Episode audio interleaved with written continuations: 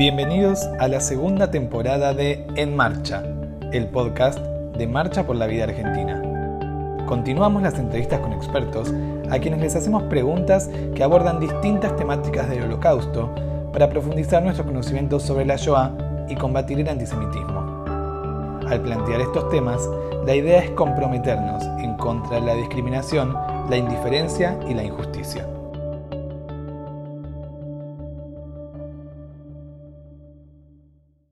Hola, empezamos un nuevo episodio de En Marcha, el podcast de Marcha por la Vida Argentina.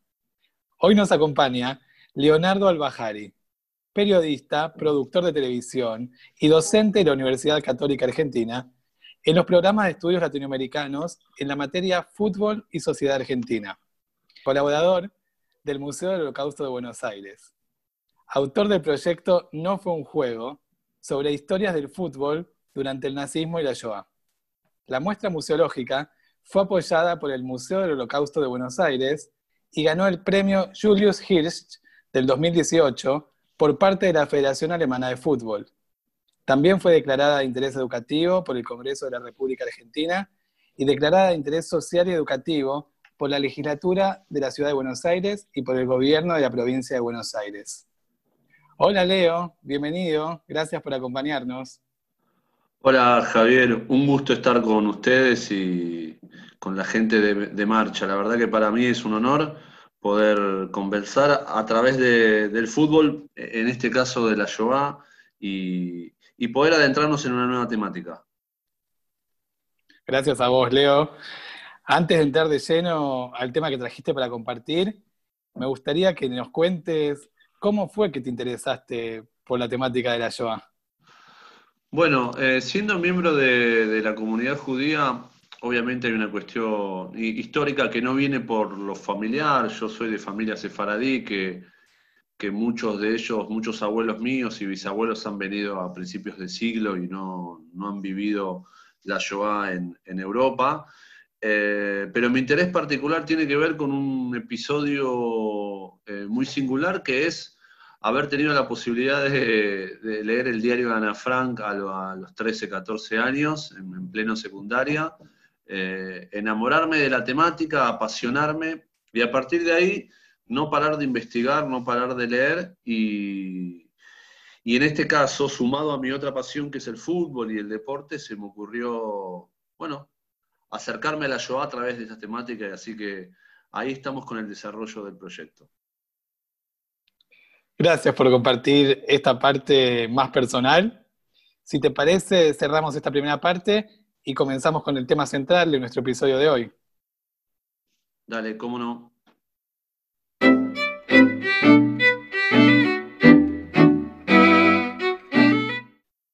Leo, para arrancar, ¿hubo deportes, hubo fútbol durante la Shoah? Sí, eh, a ver, Hubo deporte, hubo fútbol. Em, podemos desde hablar de partidos de fútbol en los campos de concentración y exterminio. Em, podemos hablar de cómo los clubes em, deportivos, futbolísticos, tanto en Alemania como en el resto de Europa, a medida que los nazis iban eh, eh, conquistando territorio, e, clubes que tuvieron la, imposibilidad de seguir practicando deportes, deportistas que dejaron de tener actividad, y a partir de ahí eh, muchos de esos clubes se convirtieron en, lugares que, que, promovieron, aunque sea la vida judía, de una forma eh, más, particular, eh, con, menos, menos, posibilidad de práctica. Pero sí, en relación a tu pregunta, la verdad es que durante la Shoah hubo fútbol, tanto en la comunidad como fuera. Y, lamentablemente también tenemos que contar esta parte, la del fútbol dentro de los campos de concentración y exterminio. Empecemos por ahí entonces. ¿Hubo partidos de fútbol en los campos de exterminio? Sí, Javier. Eh, es una parte medular de mi investigación la cuestión de haber descubierto con el tiempo que de repente uno encontraba fotografías, testimonios y hasta videos de, partidos de fútbol en, campos de concentración y, exterminio. A ver, por un lado tenemos los casos de partidos de fútbol utilizados como propaganda por el nazismo en Teresin, en el campo gueto de Teresin, cercano a Praga.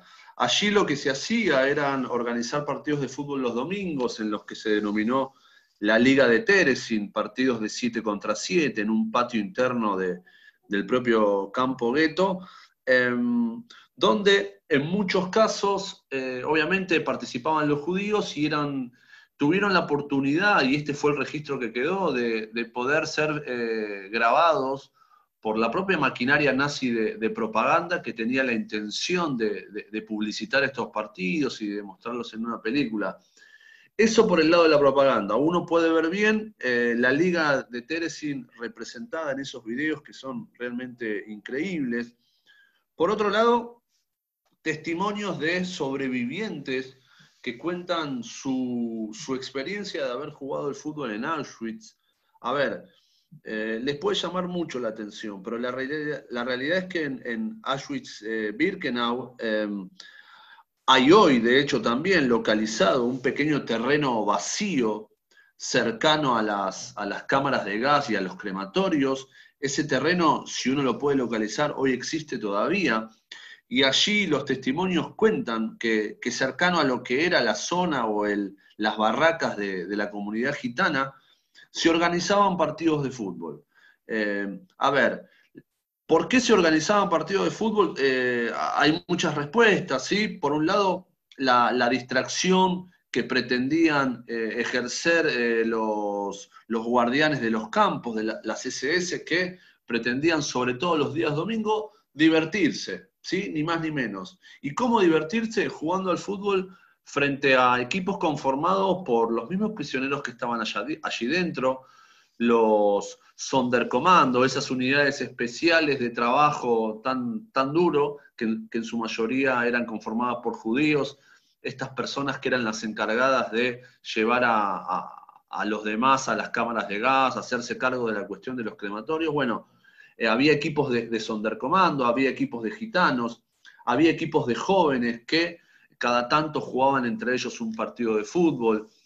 Em, de nuevo, eso por el lado de la distracción. Y después tenemos casos de jugadores de fútbol eh, que llegaron a ser profesionales y que dentro de los campos de concentración tuvieron la oportunidad de sobrevivir a través del fútbol. Es decir, esa tarea de jugar al, fútbol y, de ser parte de la distracción de los nazis los hizo perpetuarse durante tres o cuatro años dentro de los campos, ser alimentados de una forma eh, mejor que el resto de los que estaban allí dentro y poder así todo, eh, a través de esa tarea, de ser jugador de fútbol, pero además tener por ahí la obligación de trabajar no, no de forma tan extenuante, tan esclava como otros, pero bueno, sobrevivir durante dos o tres años allí dentro a través del fútbol. Así que, Javier, respondiendo a tu pregunta, sí, eh, el fútbol se jugaba por propaganda, como les conté de Teresin, se jugaba con fines de, de divertimento, eh, para los guardias, obviamente,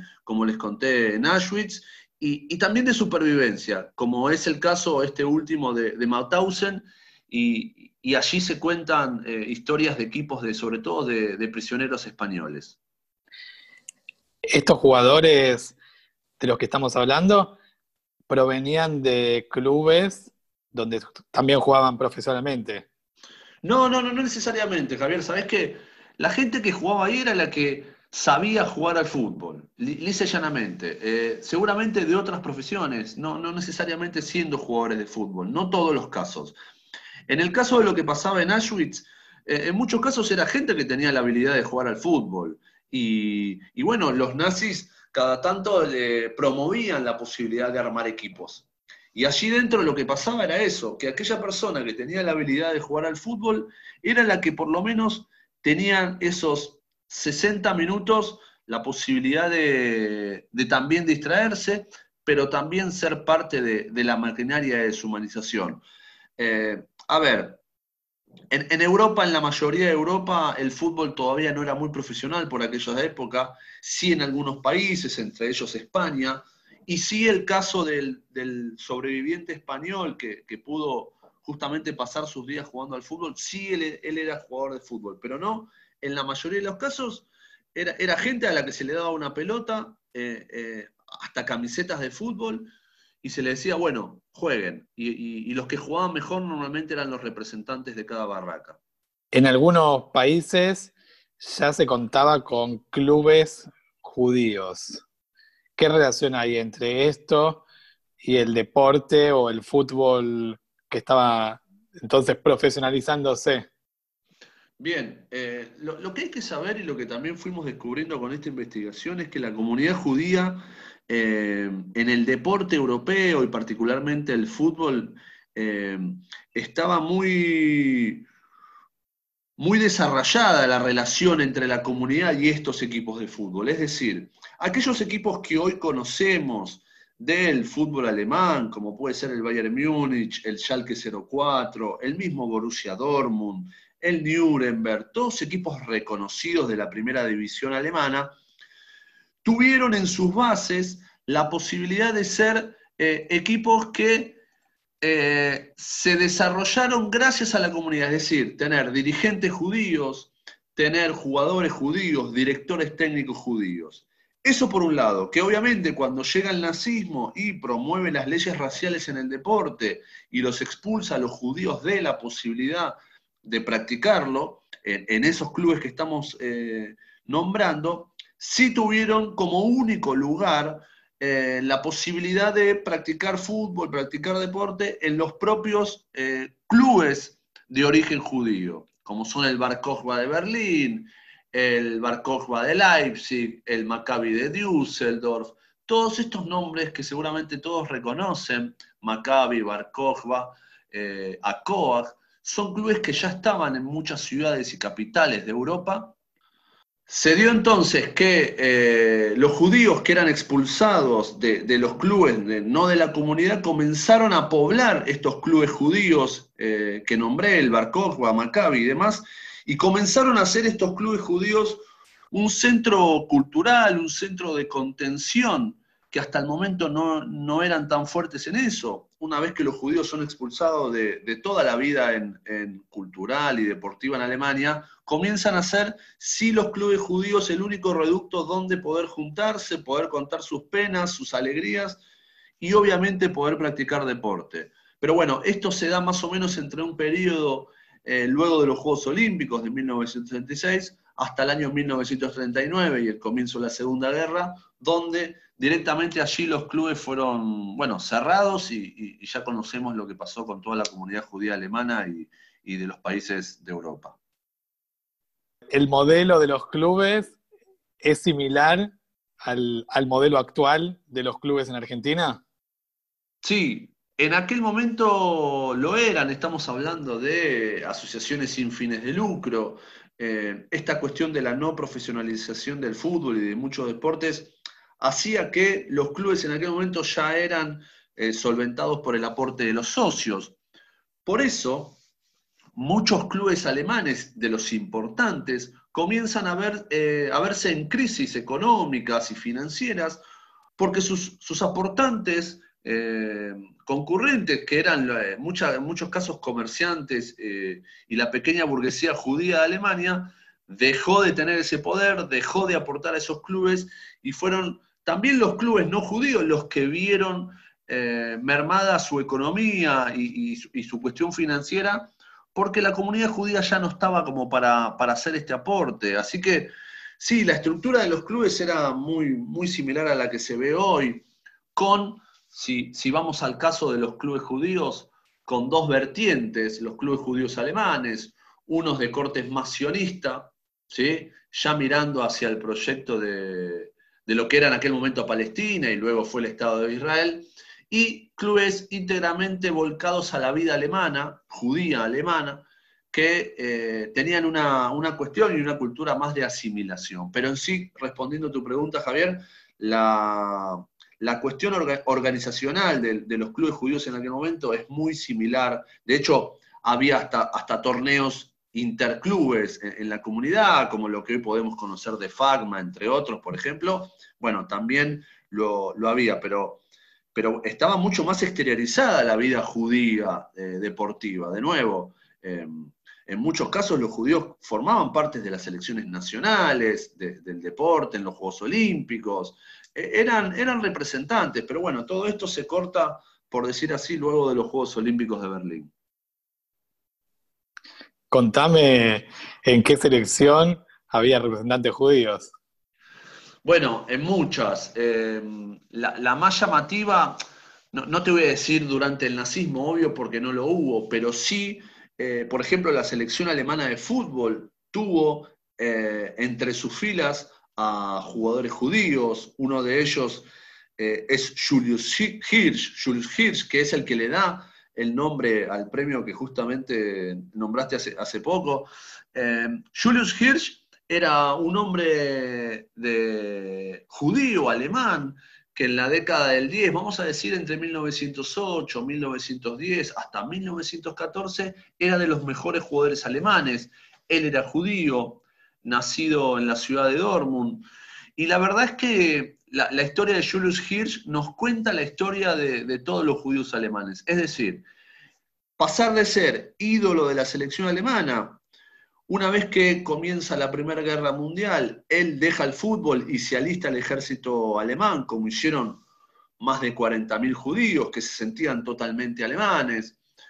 Culmina la Primera Guerra Mundial, él, termina siendo premiado, pero bueno, una vez que comienzan las, leyes raciales en el deporte, a partir de 1973, es expulsado de un equipo en el que él dirigía a los jóvenes, ¿sí? lo, que, lo que conocemos como divisiones inferiores aquí, es expulsado de su equipo, el, el Karlsruher, es un equipo del, sur de Alemania, y bueno, es expulsado, él se tiene que, exiliar a otros países, en algún momento del año 43 vuelve a Alemania a buscar a su familia, con eh, bueno, el, destino de haber sido capturado, haber sido llevado a Auschwitz y haber sido asesinado tiempo después.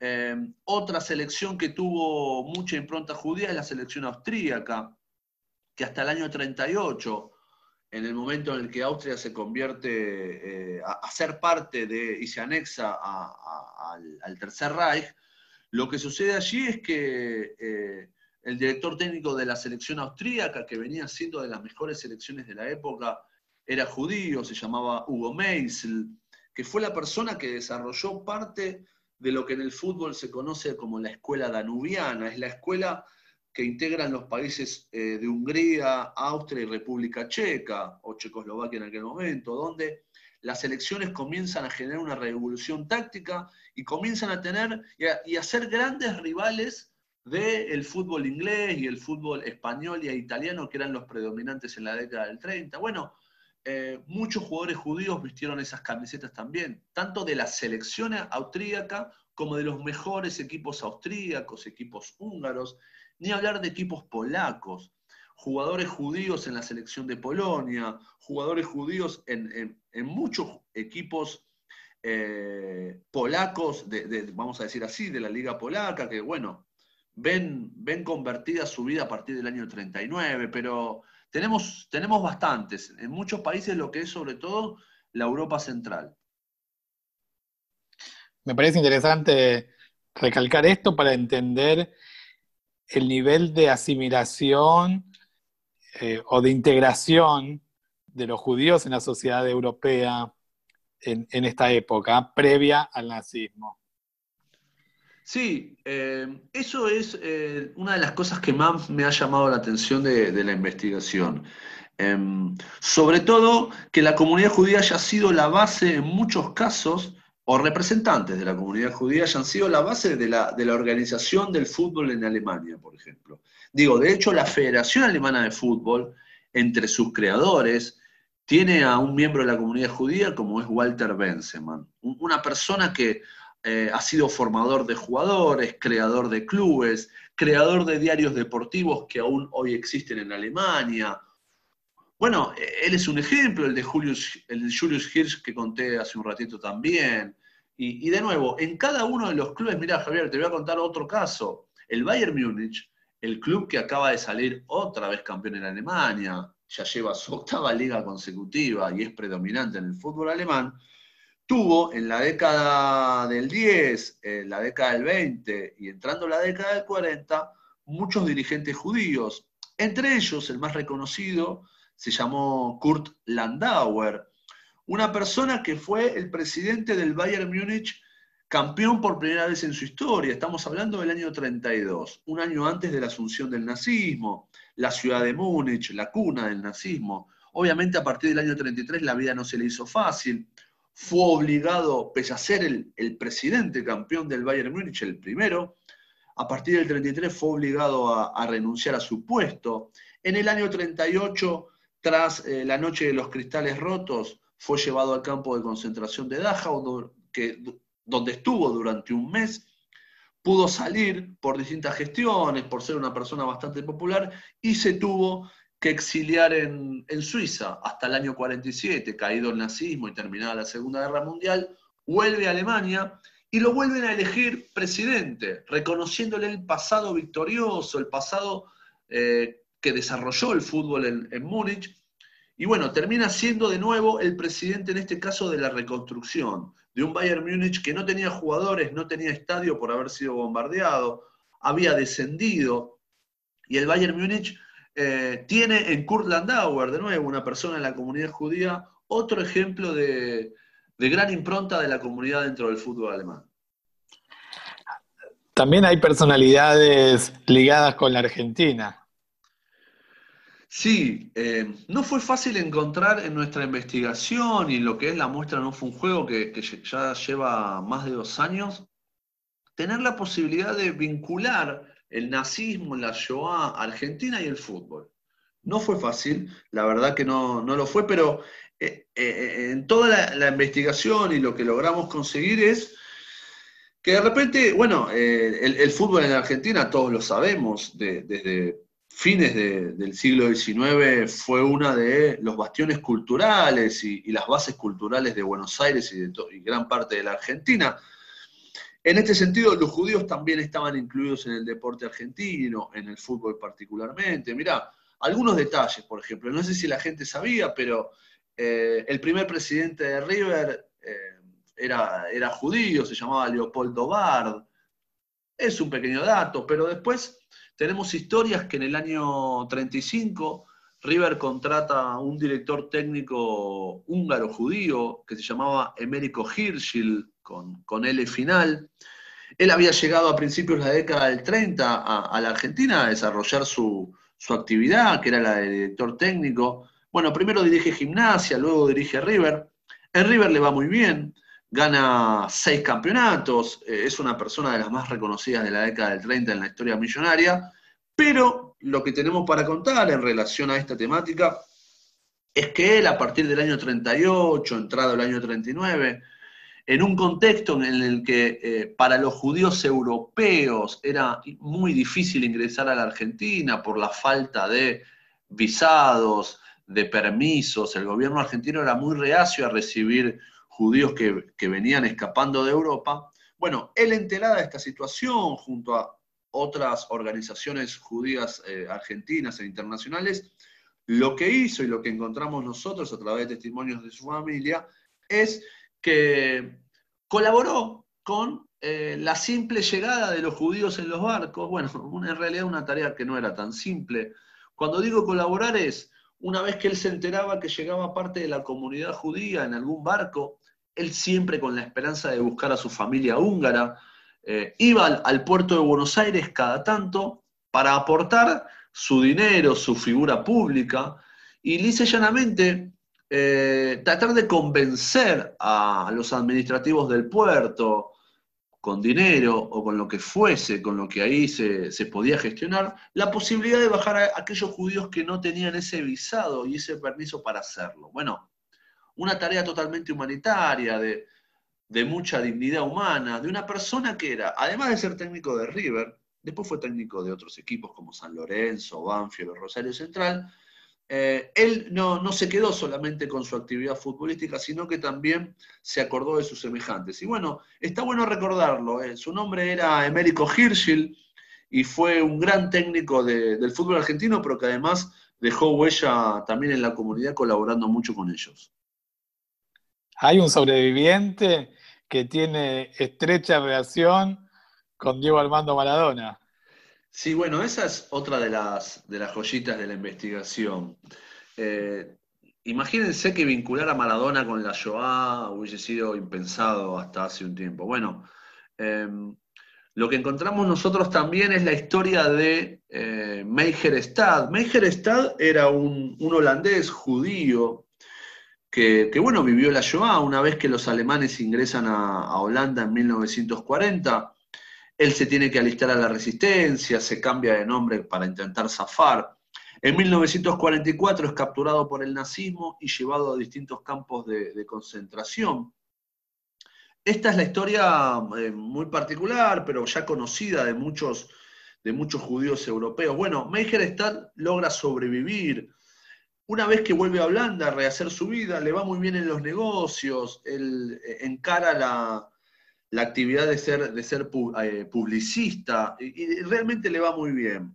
Hasta ahí es la historia de un sobreviviente que, bueno, justamente pudo eh, vivir y, sobrevivir a todas las cuestiones ya conocidas. Pero en la década del 70, en un congreso de, de comerciantes, publicitario en Europa, le llega por parte de un argentino la propuesta de llevarse a un jugador joven que todavía no había debutado en primera división, Estamos hablando de fines del 74.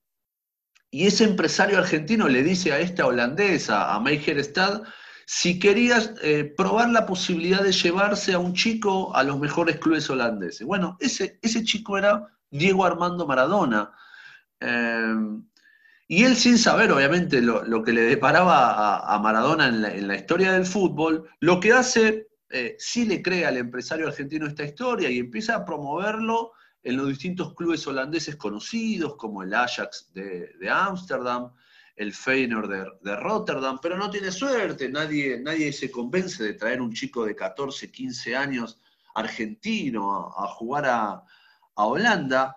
Y él durante más o menos unos 3, 4 años continúa la posibilidad y la relación con Diego Maradona y su, y su representante, Jorge Sisterpiller, eh, así es como en el año 79 le llega una carta desde Buenos Aires hacia Holanda, Mejerstad la abre, era, era cercano a Navidad, a fin de año, y era una postal firmada por Maradona, firmada también por su representante, donde preguntaban si todavía había interés del fútbol holandés para que Maradona vaya a jugar allí. Bueno, Meijer no, no, pudo dar abasto con la posibilidad de gestionarlo, la verdad que no tuvo la suerte de que le crean y que alguien invierta en Maradona, y es así como la Shoah eh, tiene una historia con Maradona y, y, un sobreviviente pudo haberle cambiado la historia tanto a Maradona, a los argentinos, a Nápoles, a Barcelona, porque obviamente la historia de Maradona hubiese sido otra si este sobreviviente de la Shoah eh, a fines de la década del 70 lograba llevárselo con 19, 20 años a jugar a Holanda. Así que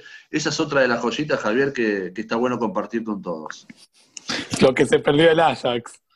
Lo que se perdió el Ajax, ese Ajax que tenía ya a Johan Cruyff en, su, en sus filas, creo que hubiésemos tenido la posibilidad de ver a Maradona y a Johan Cruyff jugando juntos. Pero bueno, cosas de la historia que nunca vamos a saber qué hubiese pasado. Bueno, esto fue una, mirada distinta desde la Shoah. Fue Leonardo Albajari, a quien le agradecemos profundamente su participación. Los invitamos a seguir el Instagram, arroba no fue un juego, para seguir profundizando sobre este tema y para estar en contacto con Leo. Por supuesto, nos pueden seguir en, todas las redes sociales, Instagram, Twitter y Facebook, para conocer más historias, para saber efemérides, y obviamente el día que, podamos y que la realidad nos lo permita, poder recorrer y seguir recorriendo instituciones deportivas y educativas con nuestra muestra para llevar estas historias. Y, sabes qué, Javier, eh, poder enseñarles a todos de lo que fue la Shoah y el nazismo, pero a través del fútbol y, así estar atentos a, las problemáticas actuales que, en muchos casos comienzan a repetirse en actos de racismo y antisemitismo en el deporte y fuera de él, pero bueno, a partir de este proyecto poder seguir educando. Te felicito por tu trabajo y gracias por compartir con nosotros este episodio. Un gusto para mí, Javier, y un gusto estar en este podcast de marcha. Eh, un honor para mí y un saludo a todos. Aquí concluye este episodio de Marcha, el podcast de Marcha por la Vida Argentina. Nos reencontramos la próxima semana.